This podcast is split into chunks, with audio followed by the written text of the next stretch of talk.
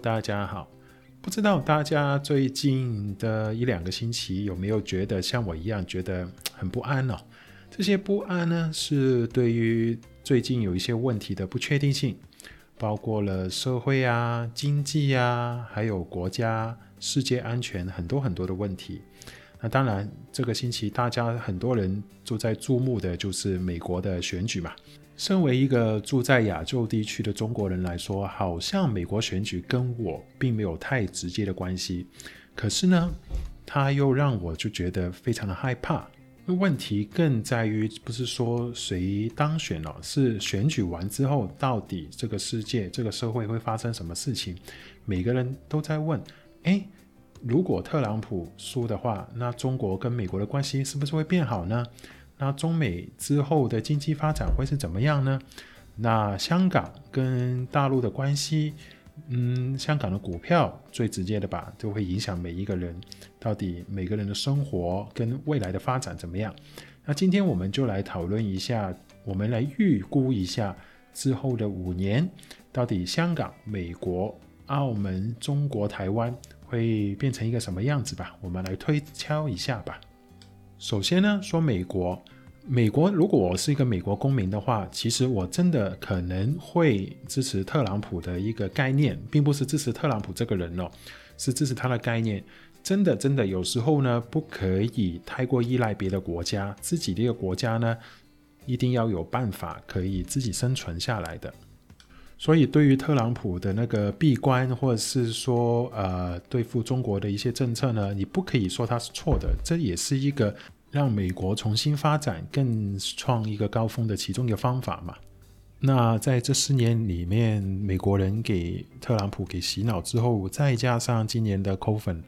让其实不管是哪一个总统会当选的话，其实美国人本身对中国的一个喜欢的程度，好了。已经降到非常的低了。我相信有很大一部分的美国人，不管他是支持呃民主党或者是共和党的话，其实他们也都相信，如果跟中国关系没有那么好的话，其实对美国的经济发展、对那个人民发展是有利的。这个是从对上十年一些数据可以看得到的，因为。在中国的经济跟收入不停的上升的时候，这个时间段其实美国的就业人口呢是下降没有增加的，而平均收入呢也是没有增加的。唯一有得利的就是股市、股票跟有钱人，所以美国从而呢也变成那个贫富非常悬殊的地方。就是说，如果你是穷人在美国的话，我相信一定不会支持中国继续发展的。而且呢，人就是这样子嘛，因为你现在过得不好，不管你的政策将来的改变的一些政策是好或是不好，你总会相信改变就是一个机会。所以呢，特朗普这个举动呢，其实也是非常对的。你不管跟中国绝交或是好或是不好，可是你就给了一个希望给美国的一般的人民。所以呢，我相信中国呢也意识得到，所以呢，在之后的五年呢，不管是哪一个总统当任也好，不管政党当任也好，其实中美的关系啊，我预计不会是太好的，也会是保持在这一种，就是说尽量不影响对方的利益的前提下，可以互相发展，这样就是我觉得是之后的五年的这个经济的趋势。那当然，如果在这个情况之下呢，美国呢，因为它有很大的优势，就是在科技产业跟研发方面，所以我觉得之后的五年呢，美国会专注于那个科技跟生化的产业方面，它会从这个方面呢继续领导世界，它还是会有那个输出技术的一个强国，所以呢，我觉得之后的五年呢，美国的经济和人民的发展呢，还是会有一个不错的一个走向的。所以其实特朗普的那个竞选口号呢，其实真的很吸引人的，就是 “Make US Great Again”。因为一直以来美国人的一个呃领导世界的一个心态，觉得自己高高在上的一个心态呢，最在最近的五年十年呢，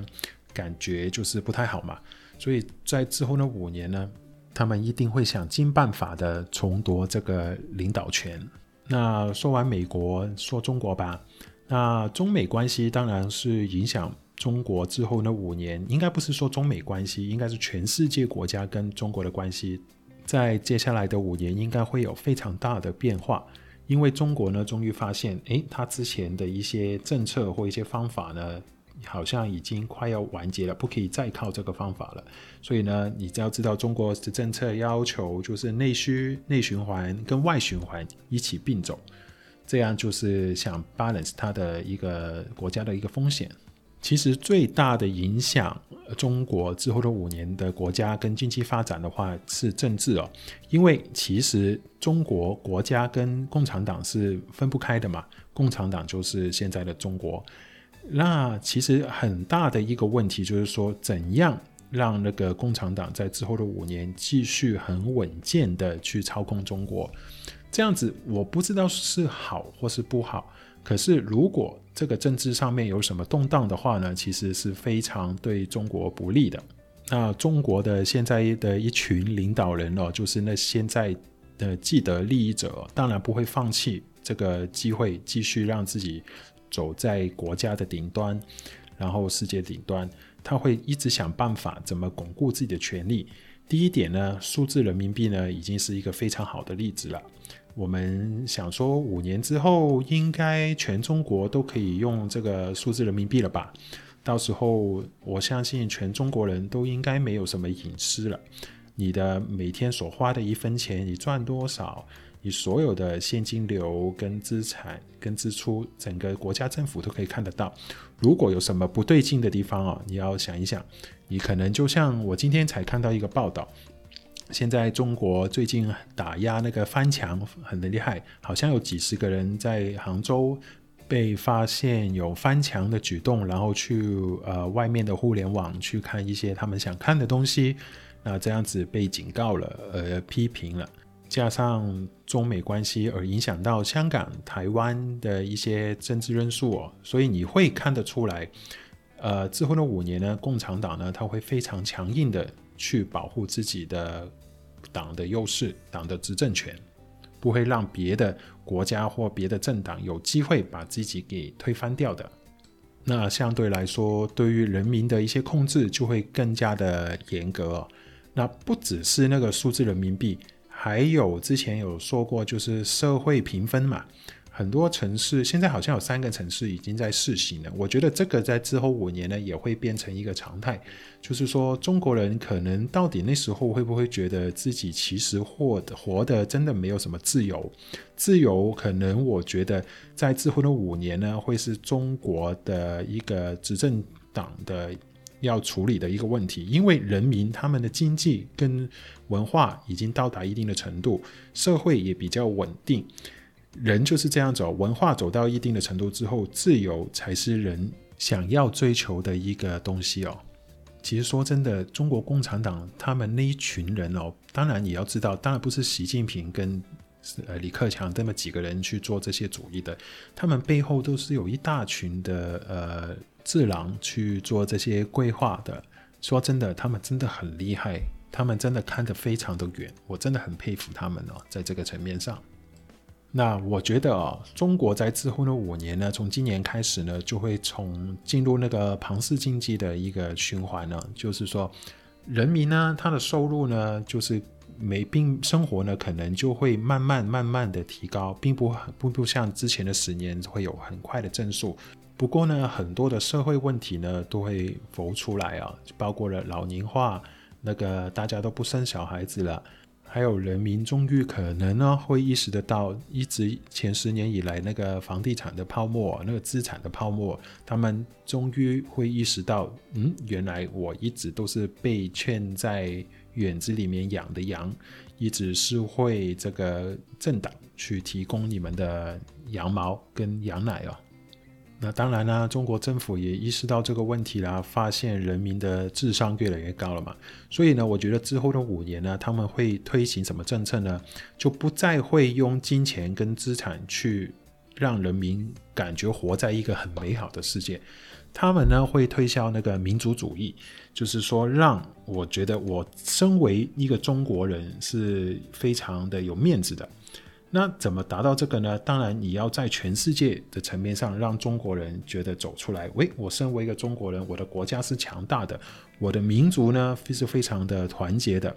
如果有其他地方的人、其他民族说我的那个不是呢，其实会有产生很多的民族心态的一些问题。那中国政党共产党当然就是想利用这个，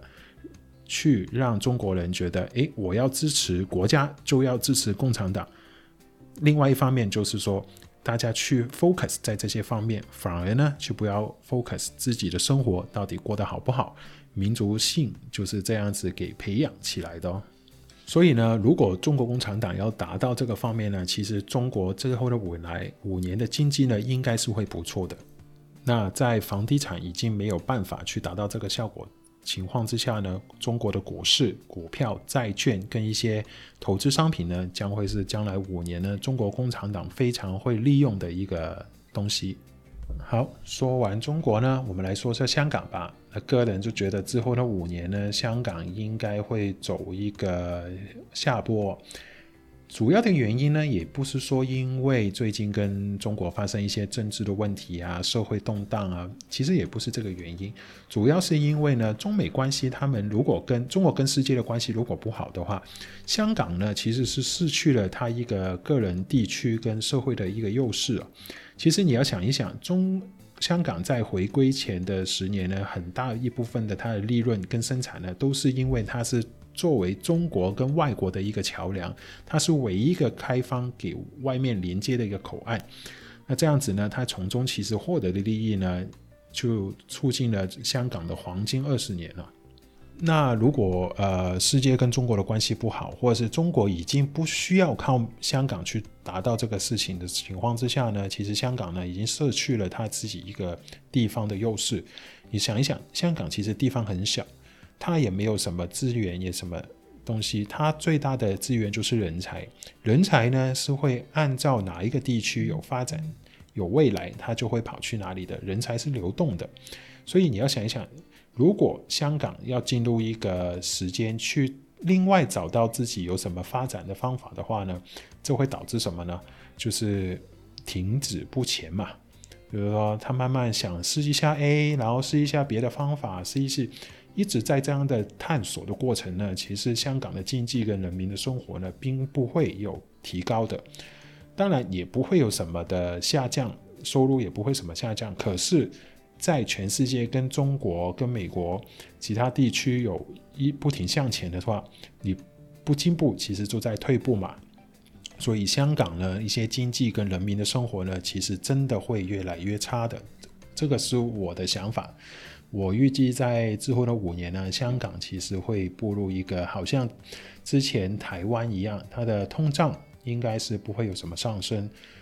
而且人民的收入呢，也不会有什么的提高。那最大的问题、最大的可怜的地方就是年轻人嘛。香港的年轻人就会失去了一个在世界上面一个竞争力。那对未来没有期望，那当然就是对生活不满意啦。所以呢，这样的一个恶性循环之下呢，中香港的年轻人应该是会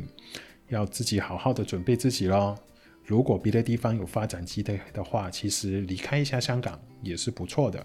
如果你能飞，其实不一定要在同一棵树上面住死它嘛，对不对？那接下来就说说台湾吧。相反呢，我觉得台湾呢，在之后的五年应该是会有不错的发展的。那主要原因呢？因为很多人其实也觉得，因为习近平他的任期在二零二三年快完结了嘛，他们就觉得，诶，如果在习近平这么强硬的那个指导之下，也不能收回台湾的话，那之后可能就没机会收回台湾了。可是你要想一想，收回台湾呢，已经不是说。呃，两个党或者两个国家的一个问题，中间牵扯了美国，还有世界上很多不同的国家的一些交涉。如果台湾在中美关系不好的将来的五年，可以好好利用它自身的地位，就是说利用两国关系不好，那你呢就在中间呢想办法得到自己的利益。这其实这对台湾来说是一个机会来的。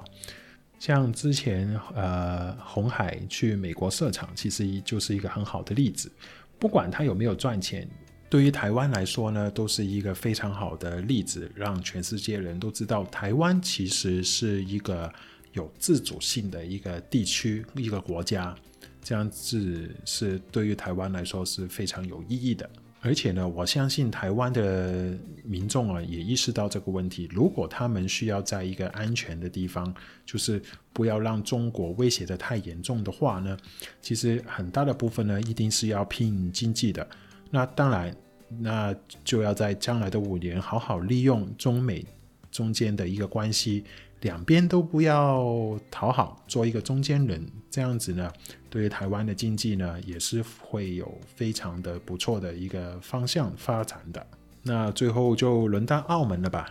那澳门相对于其他香港、台湾来说呢，地方太小了嘛，它受它也没有什么一个国际经济的影响，所以中美关系其实对澳门来说呢，并不会有太大的影响。对于澳门来说，唯一的一个不确定性就是来自于中国嘛。中国的经济、中国的政策到底是怎么样，会非常的影响澳门的一个前景的。不过总的来说呢，我觉得澳门在最之后的五年呢，其实也会有不错的一个发展的。人民生活的指数啊，跟一些收入的钱啊、资产呢、也会有一个增幅的。相对于香港来说，其实我觉得澳门在之后的五年前景会是更好的。不过有得必有失，